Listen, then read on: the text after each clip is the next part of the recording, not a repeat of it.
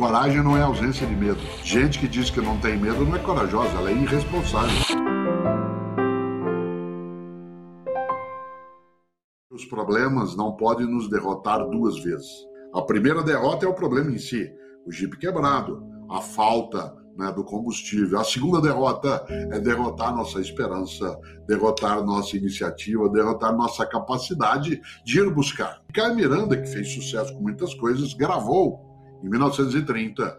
Nenhum de nós e nenhuma tinha nascido ainda. Gravou em 1930 uma música que é especial. Ela se chama Para Você Gostar de Mim. Mas ela acabou ficando conhecida pelo mundo afora e para nós também como Taí. Tá aí. 1930, um dos maiores sucessos de Carmen Miranda. Por que, que eu chamo a atenção disso na música?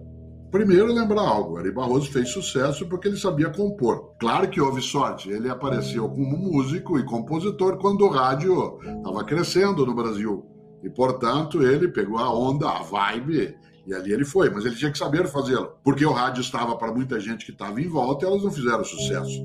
Quando Carmen Miranda cantou Tá aí, você se lembra que a letra diz assim: Tá aí, eu fiz tudo para você gostar de mim.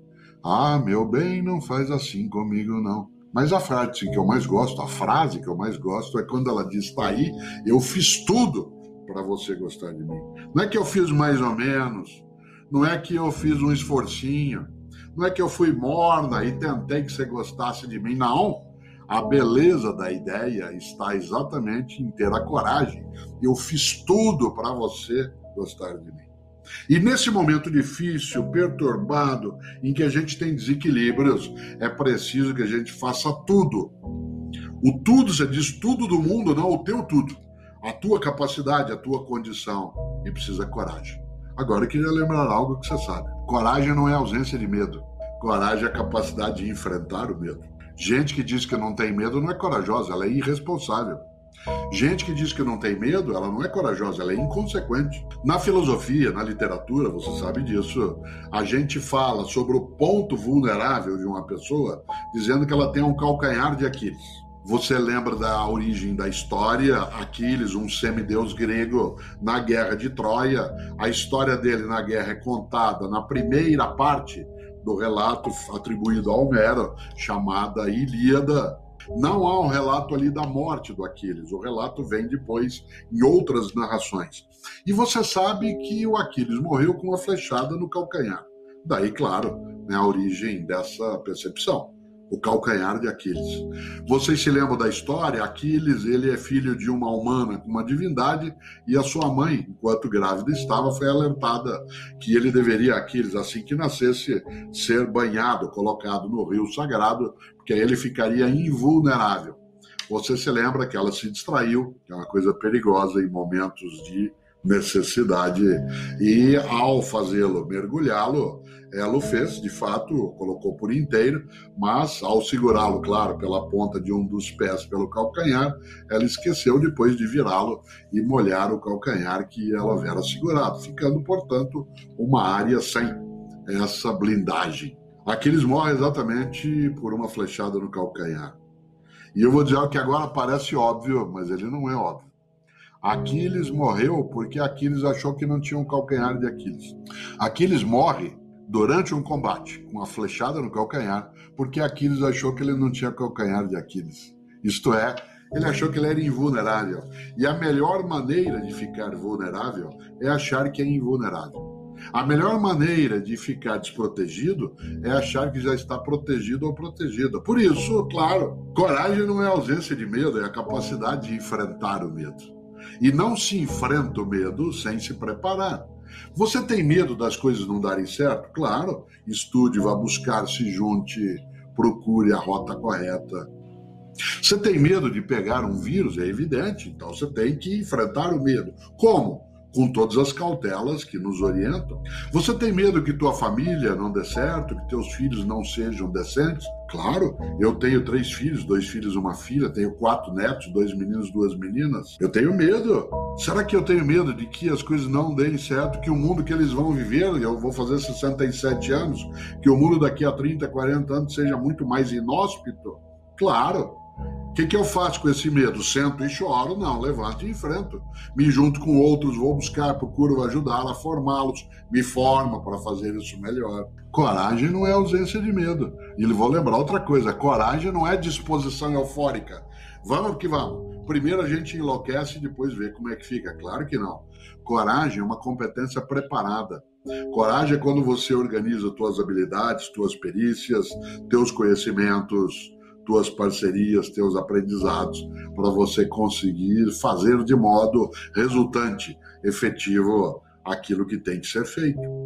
A coragem, de maneira alguma, ela é a capacidade de nada temer. Por isso, de novo, coragem não é ausência de medo. Agora, não confunda, nem eu, medo com pânico. Pânico é incapacidade de ação, medo é estado de alerta.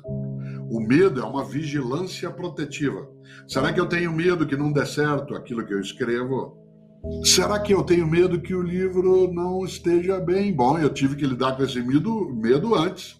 Preparar, voltar, reescrever, remontar. Será que eu temo que com esse momento ele não chegue direito? Para isso eu tenho que organizar as coisas de modo a que o medo seja enfrentado. Será que eu tenho pânico? Não. Eu, antes do momento pandêmico, viajava quase todos os dias de avião. Quase todos os dias eu estava numa cidade diferente, num lugar diferente, num país diferente. Será que eu tenho medo de avião? Mas é claro, tenho pânico? Não. Aliás, eu espero que o piloto também tenha medo. Que ele não tenha pânico. Que ele tenha medo de quê? Que aquilo não funcione direito. Que aquilo desabe. Olha só, é claro. Será que eu tenho medo de atravessar uma rua? Para isso eu tomo atenção. Eu ensinei meus filhos e ajudo agora com os meus netos e netas a que eles tenham medo do mar, mas que eles não deixem de entrar no mar, mas que eles ao entrarem não o façam de modo despreparado, de modo distraído, de modo negligente.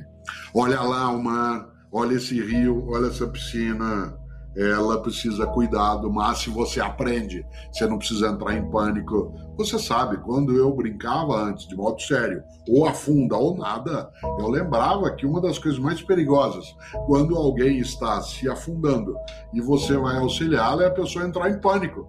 Porque se ela entra em pânico, ao perder qualquer racionalidade, ela corre o risco de te puxar junto.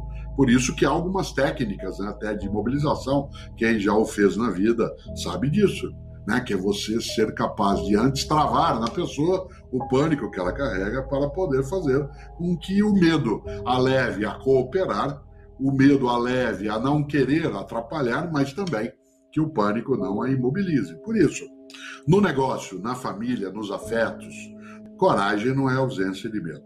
Olha que coisa, a sorte segue a coragem. Quando alguém diz assim, às vezes para mim, né, eu sou professor há 46 anos, né? fui professor de universidade durante 35, me aposentei como professor titular, vou lançar meu 46 livro, sou comentarista de rádio, de TV. Vez ou outra, alguém pode virar e falar assim, mas o Cortella tem uma sorte. Sim, eu aproveitei várias circunstâncias que vieram e eu não esperava. Eu não imaginei que eu fosse nascer, porque eu não escolhi nascer em 1954. Pessoal, o que, que isso tem a ver? Porque eu nascendo em 1954, quando eu tinha 40 anos, isto é, 1994, eu estava já no topo quase da carreira universitária, apareceu o mundo digital apareceu o mundo da internet e aí eu pude expandir a minha comunicação, a minha presença, que antes era mais limitada a uma sala de aula. Não fui eu que escolhi o ano que eu nasci, não foi eu que escolhi ter um pai bancário e uma mãe professora, nascer em Londrina e sair de lá com 67 anos. Desculpe, com sim, 1967, 67 é o que eu vou fazer. Em 1967, de uma cidade que era Londrina de 100 mil habitantes, para uma outra, São Paulo, com 3 milhões e meio, com escolas maiores, com teatros, universidades, bibliotecas. Essa circunstância que eu não tinha numa cidade menor, o encontrar pessoas, ver culturas diferentes, ouvir sotaques que são outros.